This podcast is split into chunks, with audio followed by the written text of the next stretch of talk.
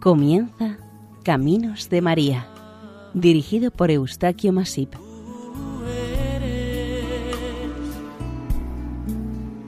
Entre todas las mujeres.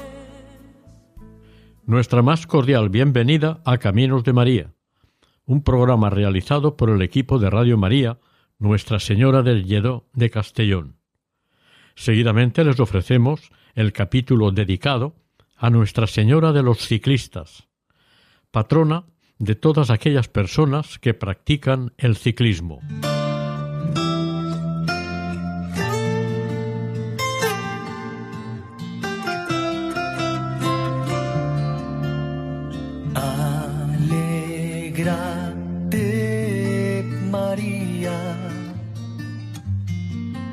El Señor está contigo.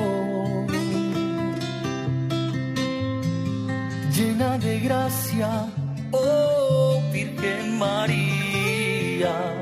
Ya no temas más, porque en tu vientre hallarás y por nombre pondrás a Jesús.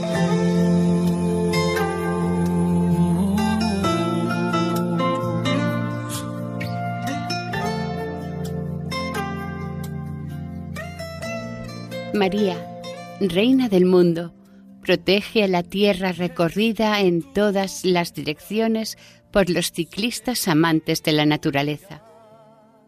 Esta oración está grabada sobre piedra y va dedicada a la Virgen de Dorleta en Leinitz Gatzaga, Guipúzcoa. Es frecuente que entre las actividades y profesiones de los cristianos se tenga a un santo, una santa, a una advocación mariana como santo patrono o santa patrona de su actividad laboral o de ocio. El ser humano necesita sentirse protegido y es esta una costumbre piadosa con la cual se pide la protección de las personas dedicadas a esta actividad, a la actividad en sí misma y a los medios o utensilios con los que se ejerce su labor e incluso diversión. A veces la dedicación parece no tener ningún sentido, pero si se investiga con profundidad, siempre puede encontrarse el motivo por el que una persona o un grupo de personas se entregan fervorosa y confiadamente a la entidad santa a la que se encomiendan. Lógicamente, como el deporte del ciclismo es una actividad de cierto riesgo en todas sus modalidades, alguien tuvo que despertar y promover la posibilidad de pedir la protección celestial en el arriesgado mundo del ciclismo. La estabilidad en la bicicleta depende no solamente de la experiencia o pericia del ciclista, sino también del estado de la calzada, de agentes externos y, sobre todo, del camino o cualquier otro recorrido sencillo o irregular por el que haya de circular una bicicleta conducida por un ciclista. Todas estas prácticas ciclistas comportan una serie de riesgos y peligros que pueden aparecer inesperadamente. El peligro es constante y puede llegarle al ciclista por unos terceros de manera inevitable. Al creyente ciclista no le viene nada mal la ayudita y suerte de tener y contar con la protección de una advocación mariana, de la Madre por excelencia. La Virgen María de Ghisallo, en Italia, la de los ciclistas en Armagnac, en Francia, o la de Dorleta, en España. El elemento o aparato fundamental de este deporte es la bicicleta. Su origen parece acontecer en el siglo XVIII con una idea del alemán Karl Christian Dubwin Dreis von Sauerbrunn, a la que llamó la máquina andante y conocida popularmente como la Dreisiana, en honor a su inventor. Esta primera máquina consistió en un tablón horizontal montado sobre dos ruedas con un manillar delante. Funcionaba empujando con los pies alternativamente en el suelo como si fuera un gran patinete. Entre el manillar y la rueda trasera le puso un sillín sobre el tablón para más comodidad del ciclista. Años más tarde, el francés Pierre Michoud desarrolló un nuevo modelo y en 1838 el escocés Kirkpatrick Macmillan construyó la primera bicicleta, la cual se ha ido copiando, mejorando y modernizando y que él nunca patentó. Con estos inicios se llegó hasta la bicicleta actual. Los tres grandes países con las citas más importantes del ciclismo profesional son Italia, Francia y España. Se conoce que los ciclistas tienen su propia patrona del ciclismo, pero a nivel mundial se considera como patrona la Madonna de Ghisalo italiana. En los tres países citados existe un santuario dedicado a la Virgen María, que es muy visitado por los aficionados y profesionales de este deporte.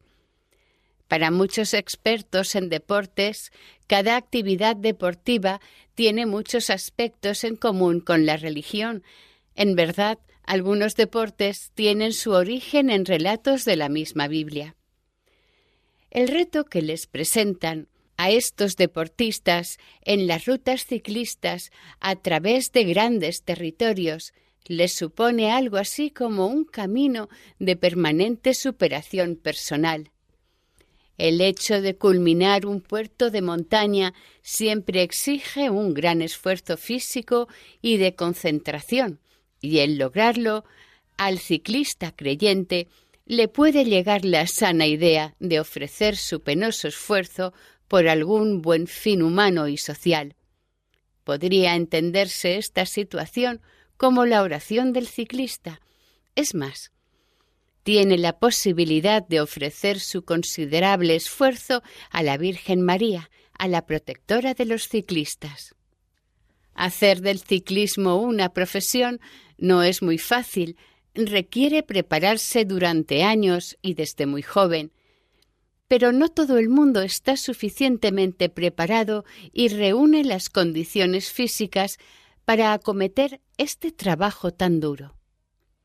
Caídas y lesiones están expuestos a sufrirlas todos los ciclistas, pero la protección fiel a Nuestra Señora ayuda a evitarlas o sanarlas en cada caso y persona. Hay que recordar el estimulante detalle de esta advocación mariana en la que su imagen en el santuario nos presenta delante de ella una humilde bicicleta, como dijo alguien, lista y preparada para subirse y correr por la tierra y por las nubes. Veamos, en primer lugar, la advocación mariana que fue el primer foco de veneración y atención para los ciclistas italianos a partir de la segunda mitad del siglo XX. La secular devoción a la Virgen María en la península itálica hizo que en el siglo XI se levantara un santuario dedicado a Nuestra Señora, la Virgen María, conocida de siempre por los italianos como la Madonna. Este santuario se levantó en aquellos tiempos en una pequeña localidad de la Lombardía italiana, al norte de la península itálica.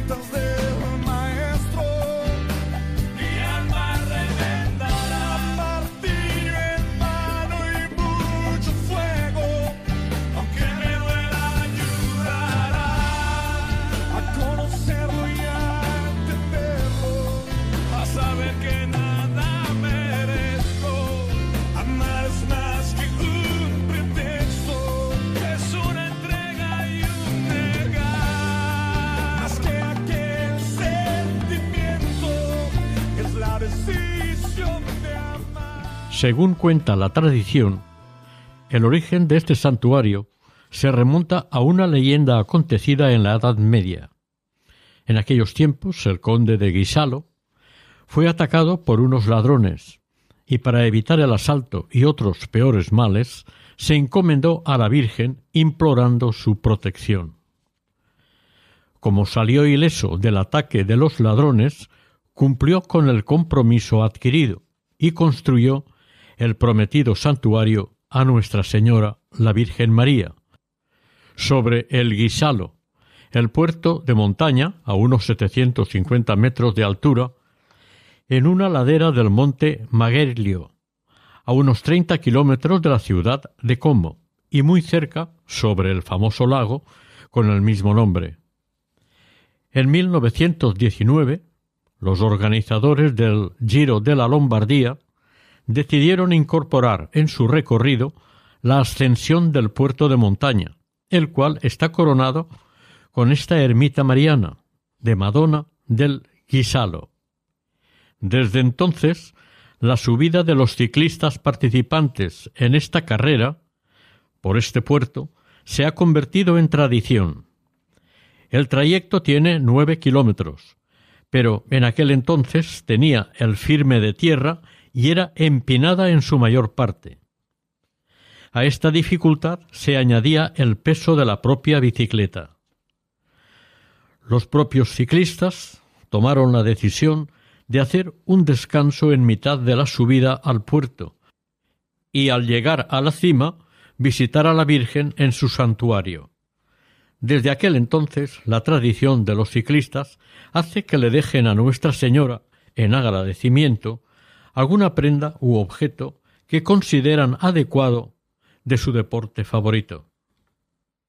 Actualmente, al llegar a la cima del puerto, nos encontramos un santuario, relativamente moderno, sencillo en su construcción, blanco y con una elevada torre de campanas, rematada con una cruz blanca. El atrio de acceso a la iglesia consta de tres arcos iguales. Nos presenta en su parte alta unas pinturas referentes a la imagen mariana que se venera en su interior. Esta fachada de la entrada queda protegida en su cima por un amplio voladizo o cornisa que la protege de las inclemencias del tiempo. Durante muchos años los habitantes de esta zona oraban y rogaban a la Virgen del Guisalo cuando se acercaban a su ermita para pedirle alguna gracia o agradecerle algún don. Esta ermita, ya en el siglo XVII, fue ampliada con una sola nave de unos veinte metros cuadrados y se le añadió el campanario. En su altar se halla una imagen de la Virgen del Guisalo, que actualmente está rodeada de reliquias sagradas del ciclismo. Una curiosa placa preside este santuario y dice así Dios creó la bicicleta para que el hombre la hiciese un instrumento de fatiga y exaltación en el arduo camino de la vida. En el interior de ésta pueden verse multitud de objetos que usan comúnmente los ciclistas. Hay centenares de maillots, gorras, fotografías e incluso bicicletas. Todos estos objetos llevan detrás una importante historia individual, vivida por sus dueños ciclistas que pueden ser famosos o no, pero fieles devotos de la Virgen de Guisalo. Por el motivo que fuere, se dieron estos objetos y se quedaron en esta iglesia como reliquias paganas, aunque no en sustitución de imaginarios santos.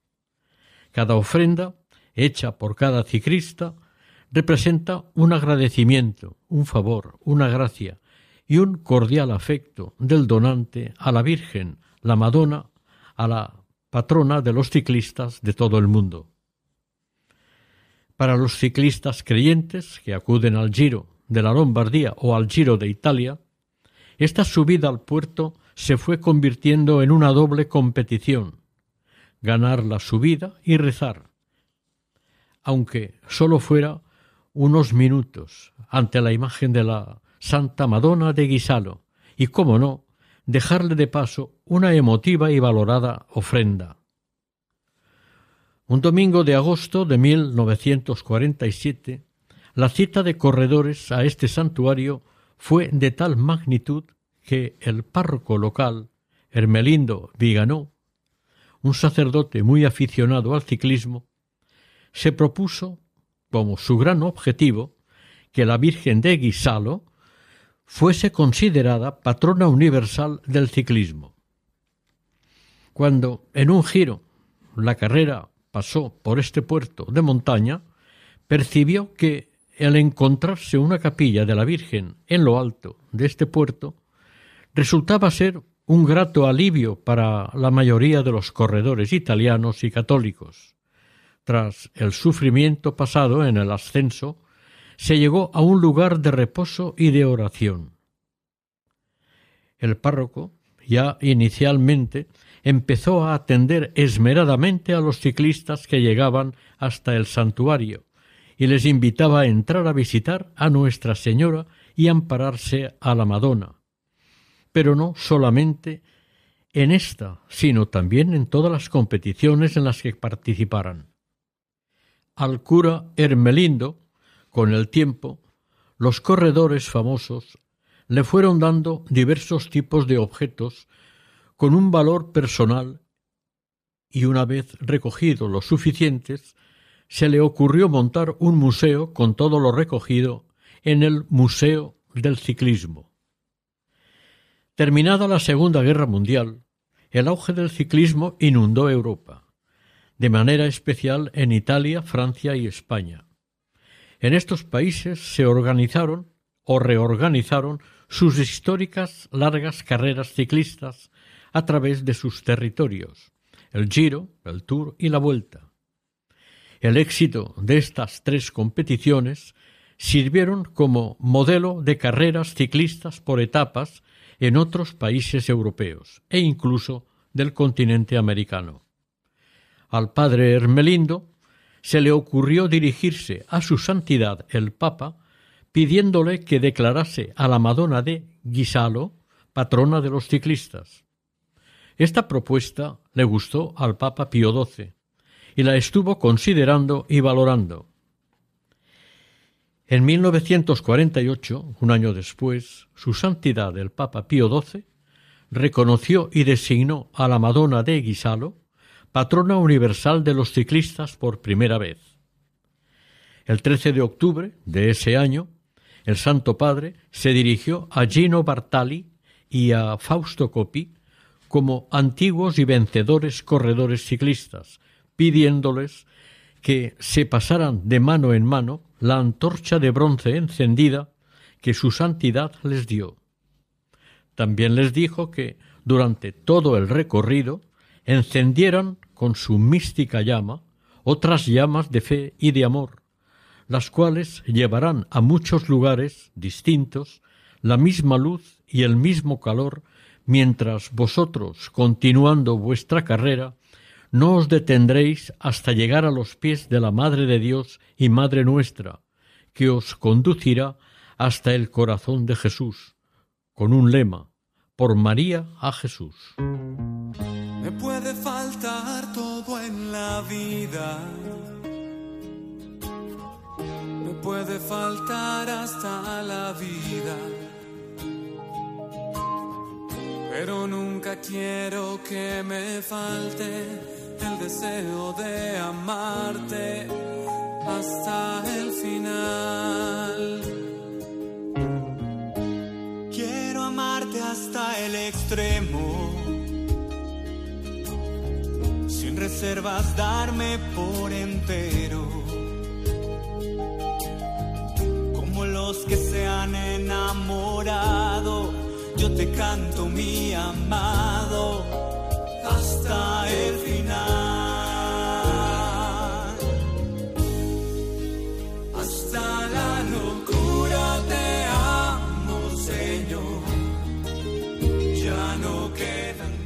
Les recordamos que estamos escuchando el programa Caminos de María, el capítulo dedicado a Nuestra Señora de los Ciclistas.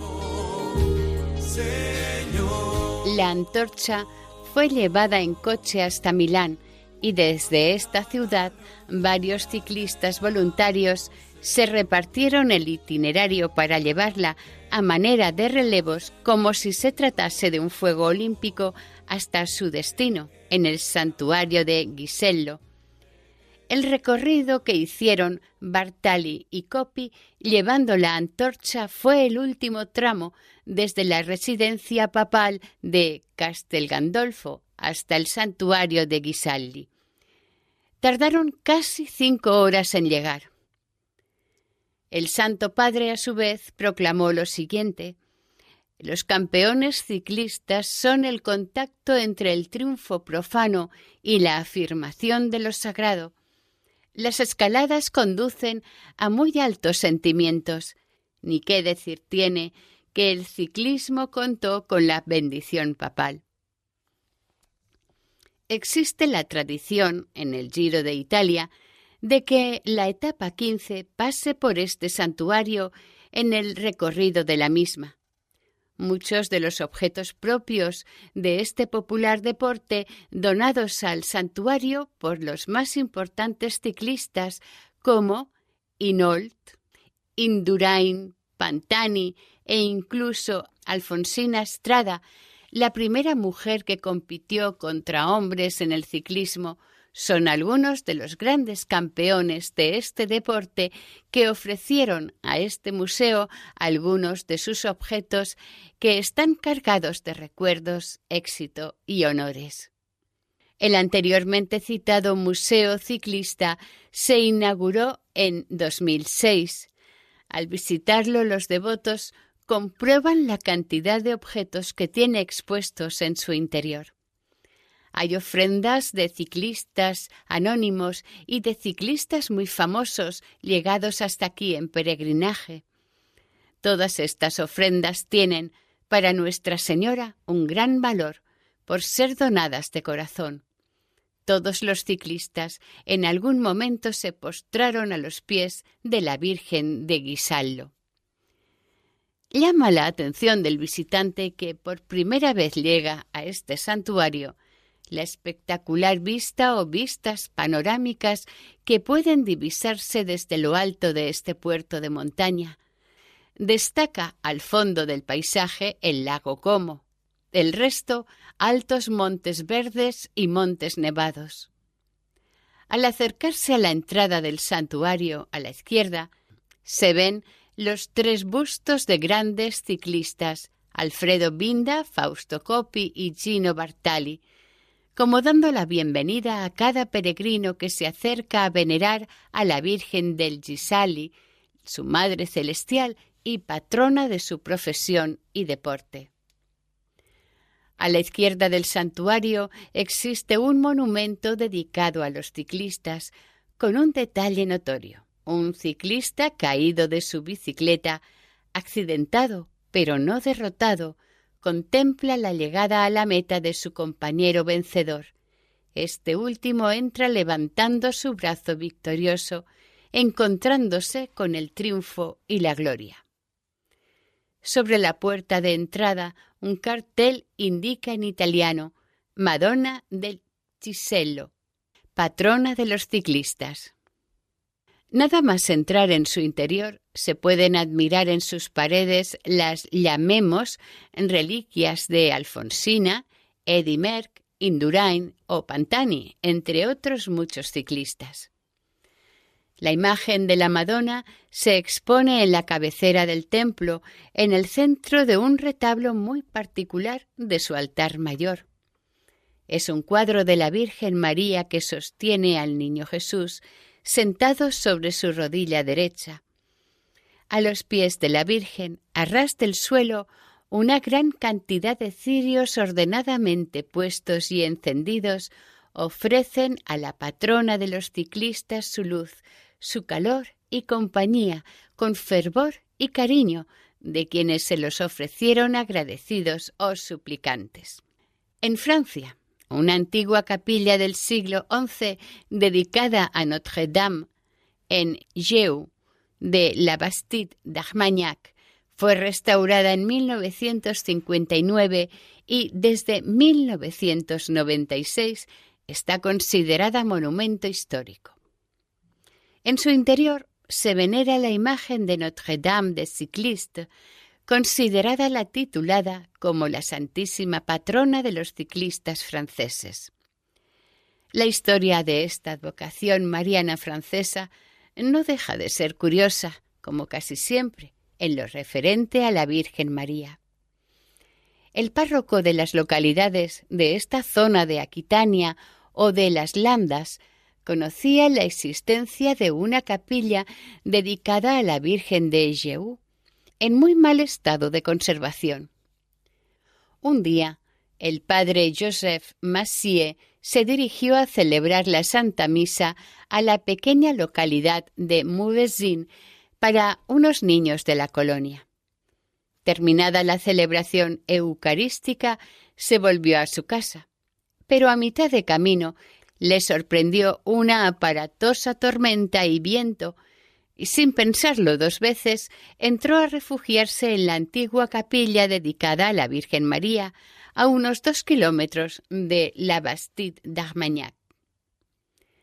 Un tiempo atrás, el padre Massieu estuvo en Italia y visitó el santuario de la Madonna del Ghisallo y supo de la proclamación del Santo Padre de esta Madonna como patrona de los ciclistas italianos y de todo el mundo. Al regresar a las Landas, donde ejercía su ministerio sacerdotal, se le ocurrió que podía hacer lo mismo con la antigua capilla de Geu, al igual que los italianos en Ghisallo. Entonces inició en 1958 el proceso por el cual esta advocación mariana fuese declarada igualmente patrona de los ciclistas franceses. El padre Joseph Massieu, con gran interés y dedicación, puso en marcha los trámites del proceso a seguir para conseguir dicho patronazgo mariano. Esto aconteció en tiempos del Santo Padre, el Papa Juan XXIII, el cual era muy aficionado al ciclismo. El sacerdote francés viajó hasta Roma con la petición en su mano, haciendo el trayecto montado sobre una bicicleta. Terminadas sus gestiones, emprendió el regreso igualmente montado sobre su bicicleta, en esta ocasión con el favor concedido por el Santo Padre. Una vez logrado el permiso papal, hizo, al igual que ocurrió en Italia, el padre Joseph ofreció a los ciclistas franceses y de todo el mundo el antiguo santuario de la Virgen con la aprobación del Santo Padre. Este santuario se puso bajo la advocación de Notre-Dame de Cycliste. Muy pronto pudo organizar su museo ciclista contando con el correspondiente apoyo de los campeones ciclistas del mundo. Pulidor, Merck, Anquetti, Bahamonte, Solano, La Jarreta o Indurain, todos ellos y otros dieron a este santuario sus objetos más preciados.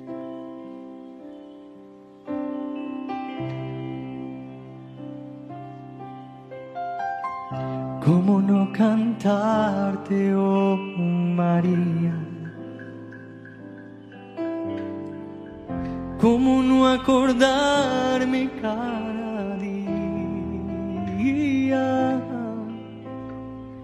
Si eres tú mi madre tan querida, eres tú mi vida y mi alegría. ¿Cómo no amarte, oh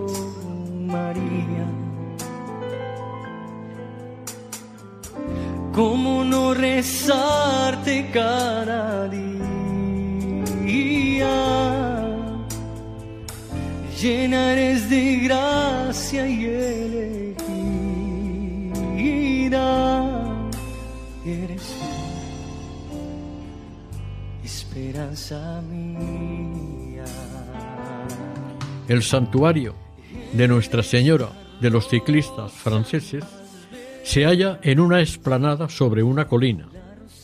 Su construcción está datada en el siglo XI. Según los historiadores, formó parte de una villa galorromana del Bajo Imperio. Estuvo adosada o incluida a una fortaleza medieval de los templarios, formada por torreones y murallas. En 1270, durante una década, fue iglesia parroquial.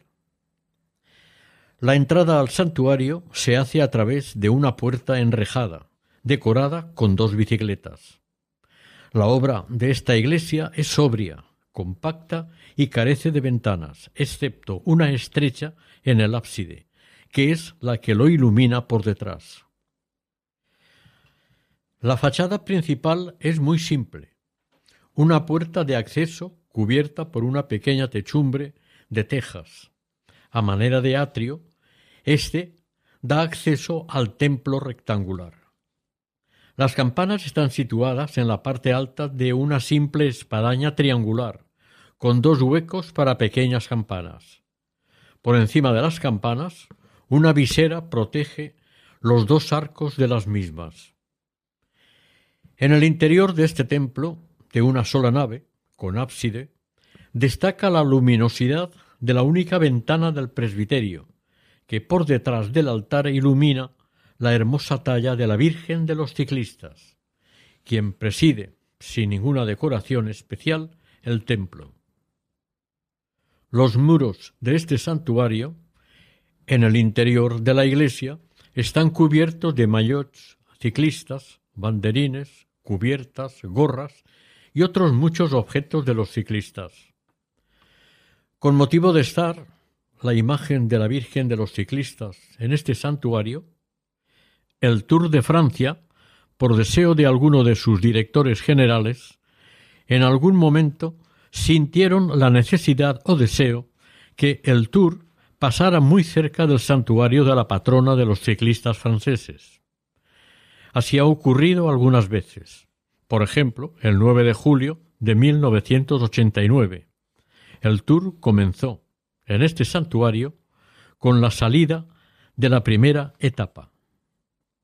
Casi al mismo tiempo que los franceses, en la localidad guipuzcoana de Salinas de Lenit, se inició también el proceso de declarar una imagen de la Virgen como patrona de los ciclistas españoles, para ello pusieron sus miradas y preferencias en la imagen de Nuestra Señora de Dorleta, situada en un santuario existente en una colina cercana a la localidad guipuzcoana de Leinit Gazaga.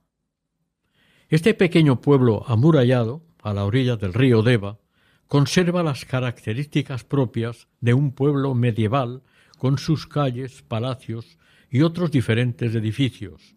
Todo ello se presenta al visitante como un museo al aire libre. En su término municipal existe un manantial subterráneo de aguas salinas, que según dicen fue quien dio origen y vida a Leinit Gazaga. Para defender la explotación minera de sal, de los robos y espolios, edificaron en lo alto del cerro un castillo que sirvió como vigía y defensa de la vida y economía que se fue creando en los alrededores del manantial salino, pero que con el tiempo quedó en ruinas.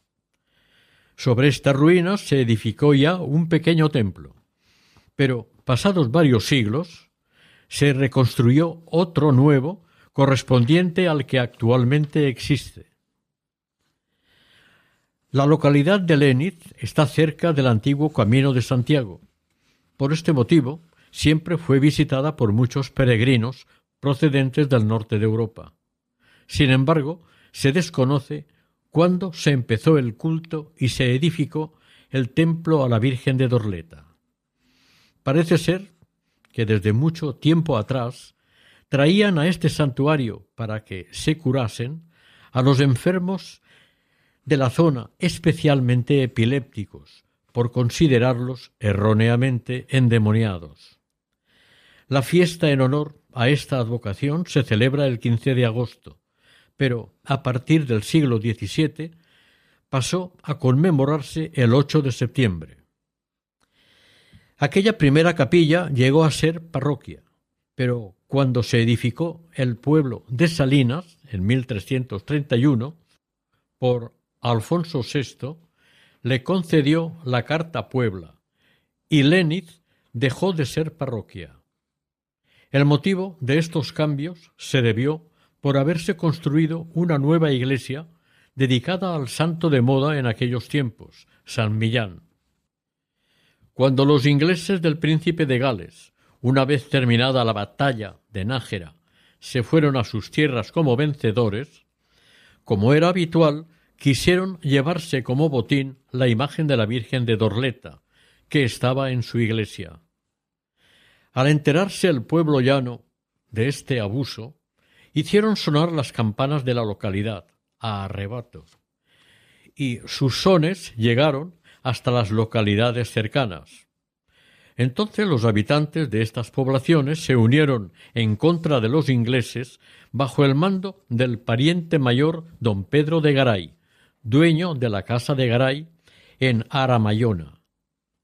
Todos unidos por conservar la imagen de la Virgen, vencieron a los ingleses y rescataron para el pueblo la imagen de Nuestra Señora de Dorleta.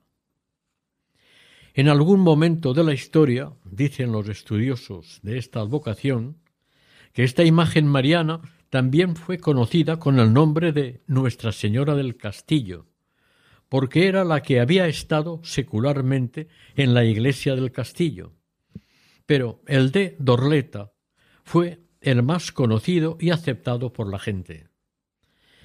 Este nombre, al entender de los historiadores, le viene dado por haber estado en una antigua torre.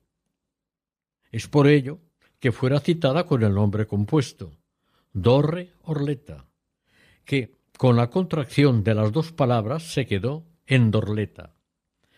Hay que reconocer también que las salinas reciben el nombre de Dorleta. Por otra parte, los lingüistas dicen que es una palabra compuesta por dorla, que significa sal, y el término eta, cuyo significado viene a ser paraje o lugar, lo cual vendría a decir lugar de sal.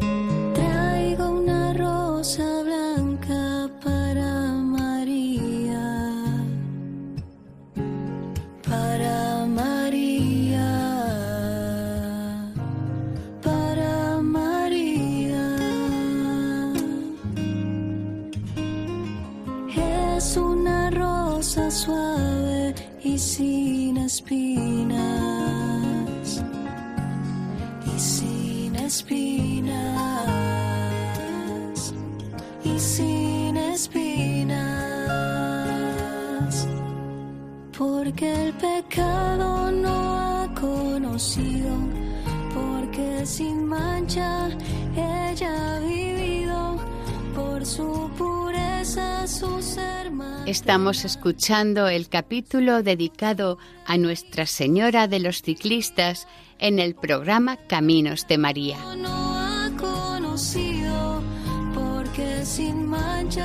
En el siglo XIV, en 1497, este santuario estaba atendido por una o más seroras, quizás formando un beaterio o lo que es lo mismo, una comunidad de beatas de la Tercera Orden de San Francisco.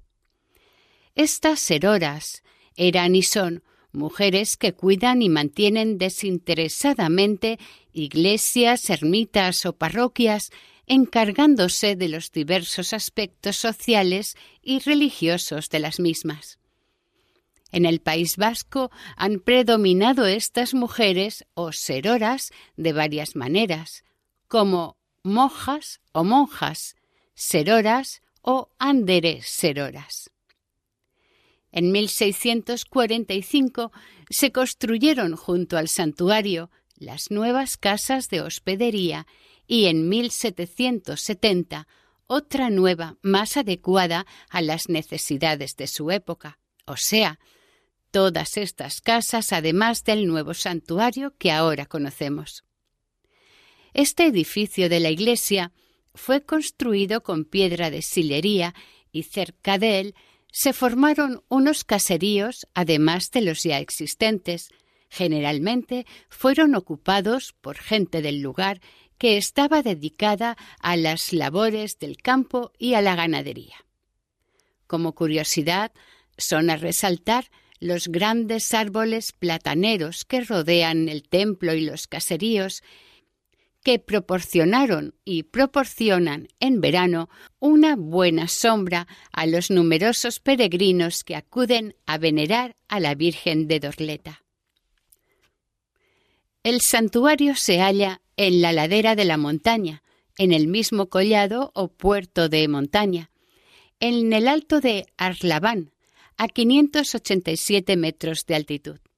Desde este lugar del municipio de Salinas de Leniz les permite a los peregrinos el disfrutar de un bello panorama entre los verdes montes de esta comarca. Las características que presenta este templo permite situarlo en el estilo barroco, con una sobriedad y sencillez exterior que sorprenderá al visitante al ver su belleza interior. La fachada principal cuenta con una portada barroca, pero a la altura del crucero y bajo un alero pueden verse unas cabezas talladas en piedra que dan testimonio de tener procedencia del románico, quizás de una desconocida edificación anterior. Estas tres cabezas pertenecen a un hombre, una mujer y la otra no resulta muy identificable por lo que representa, aunque su aspecto parece ser monstruosa. Las cruces que figuran en cada lado de la fachada indican la presencia en este lugar de los caballeros templarios siglos atrás. Sobre la portada barroca hay una gran ventana como lucernario y por encima de esta, en dos niveles, emerge el conjunto de la espadaña. En el primer nivel tiene dos campanas similares y en el segundo una campana menor. La torreta última está rematada con una sencilla cruz. En el interior de esta iglesia destaca el hermoso retablo mayor barroco. La imagen gótica de la Virgen de Dorleta ocupa su hornacina en el centro del bello retablo. Este retablo y la Virgen son los dos principales atractivos de este santuario. Otros dos elementos importantes son una réplica de un cuadro de El Greco y el escudo heráldico de los Uriarte. El cuadro original, atribuido a El Greco, lo trasladaron a Donosti a fin de protegerlo debidamente y vigilar por su seguridad. Este cuadro es un lienzo que representa a San Francisco de Asís. Estaba colgado en una de las paredes de la iglesia y se le daba poca importancia. Así fue hasta que se descubrió su autor material, el famoso pintor El Greco. Dicen que este cuadro fue donado por un vecino de Leniz y después de su estudio por expertos resultó ser una magnífica obra de El Greco. Actualmente se guarda en el almacén del Museo Diocesano de Donosti en espera de hallar un lugar apropiado para ser expuesto y contemplado por el público. En cuanto el escudo de los Uriarte da una curiosa referencia a la Guerra de las Dos Rosas, una contienda entre la dinastía inglesa de los York y la de los Lancaster. El hermoso retablo de la Virgen está presidido por Nuestra Señora y a ambos lados de la Virgen figuran dos imágenes que representan a sus padres, San Joaquín y Santa Ana. A la derecha del retablo puede verse una imagen de Santa Lucía y a la izquierda la imagen de San Juan Bautista. La imagen de la Virgen de Dorleta del retablo es una talla gótica fechada entre el siglo XIII y el XIV. En esta talla medieval se ve una curiosidad muy particular. La madre y el niño se nos presentan mirándose mutuamente como si se contemplaran él y ella con gran afectividad, dando a entender cierta complicidad entre ambos. Para los fieles creyentes es la Madre de Dios, la ama Virgina María de la comarca. Oh Espíritu Santo, amor del Padre y del Hijo, inspírame, inspírame.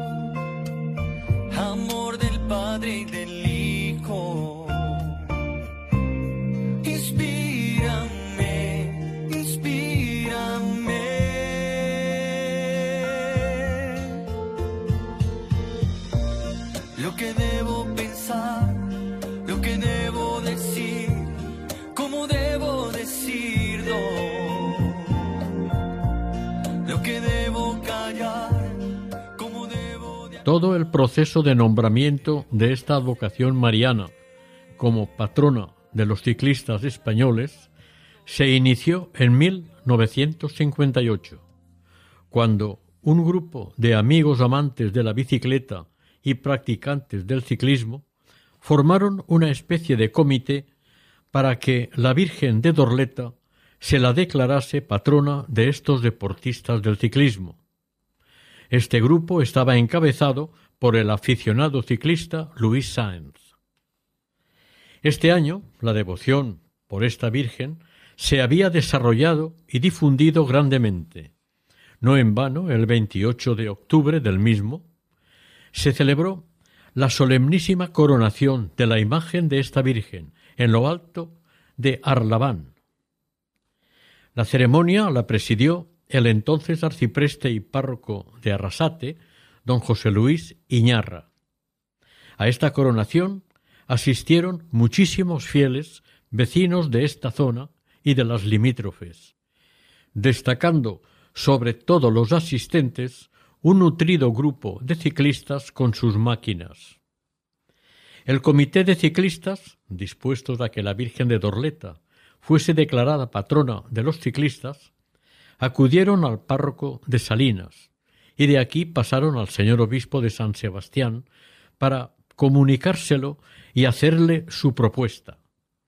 Más tarde, el comité comunicó sus intenciones a las federaciones ciclistas de Guipúzcoa y Vizcaya, las cuales se sumaron a la iniciativa.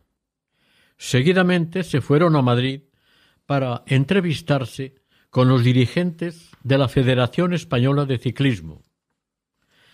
Con el consentimiento de todos los estamentos deportivos y eclesiales del país, tres ciclistas vascos, Luis Serrano, Ángel Serrano y José Luis Sáenz de Olazagoitia, se trasladaron a Roma en bicicleta, llevando las peticiones que el obispo de San Sebastián presentaba a la Sagrada Congregación de Ritos, solicitando que la Virgen de Dorleta fuese declarada patrona de los ciclistas españoles y de los del resto del mundo, al igual que la Virgen de Guisalo, de Italia, y Notre Dame de Ciclistes de Francia.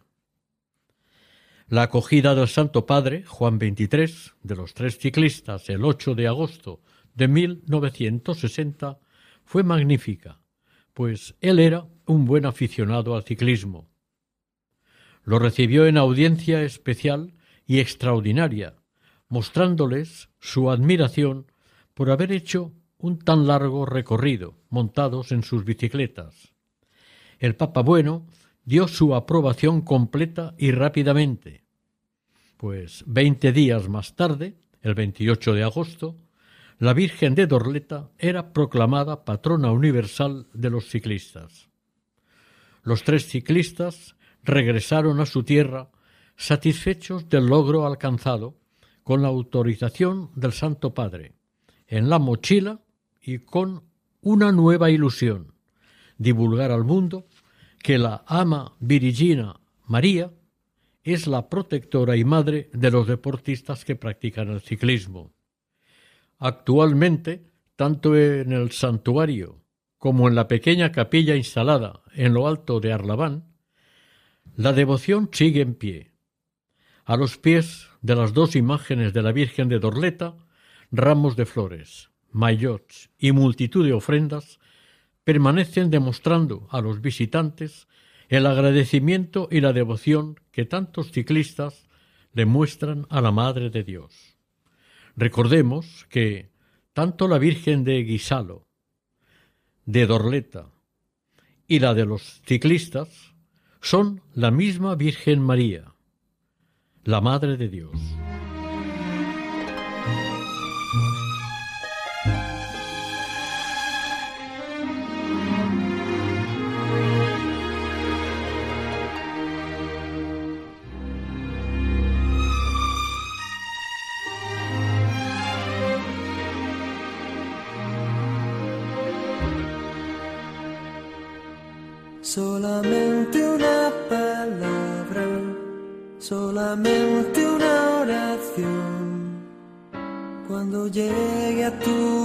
Presencia, oh Señor, no me importa en qué lugar de la mesa me hagas. Oración. Virgen María de los ciclistas, de Guisalo y de Dorleta, María Reina y Madre, tú que guiada por la caridad te apuraste por los caminos de Palestina para ir a ver a tu prima Isabel y ponerte a su servicio, dígnate bendecir y proteger a los ciclistas del mundo y socorrerlos para completar felizmente la etapa principal y final, la que conduce al cielo. Así sea. Y si puede ser a solas, mucho mejor. Solo 可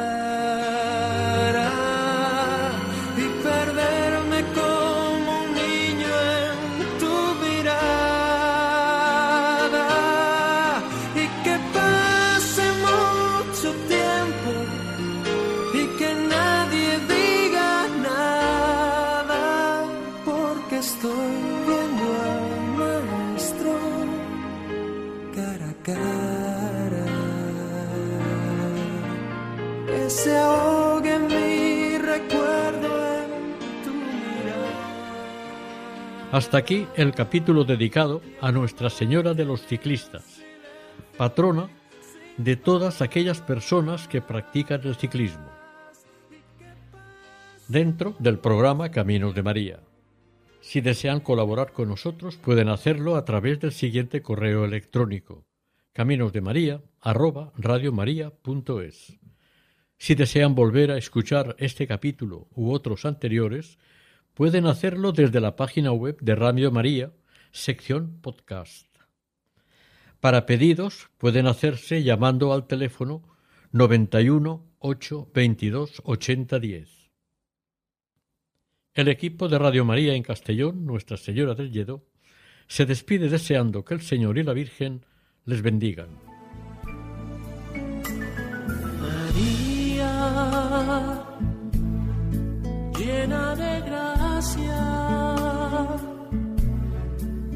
el Señor está contigo. Han escuchado en Radio María Caminos de María, dirigido por Eustaquio Masip.